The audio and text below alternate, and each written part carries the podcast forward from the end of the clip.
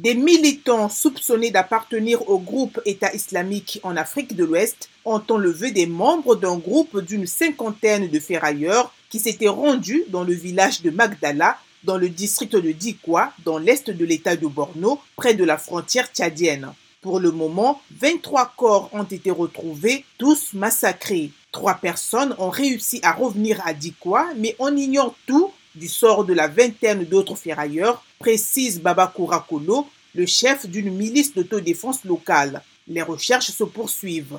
Ces ferrailleurs, qui se déplacent beaucoup à la recherche de méthodes de récupération, sont fréquemment accusés par les djihadistes de renseigner les autorités sur les mouvements des militants dans la région. Fin avril, une trentaine de ferrailleurs ont été tués dans le village de Moudou, dans le même district, par des militants présumés du groupe État islamique en Afrique de l'Ouest, en sigle ISWAP.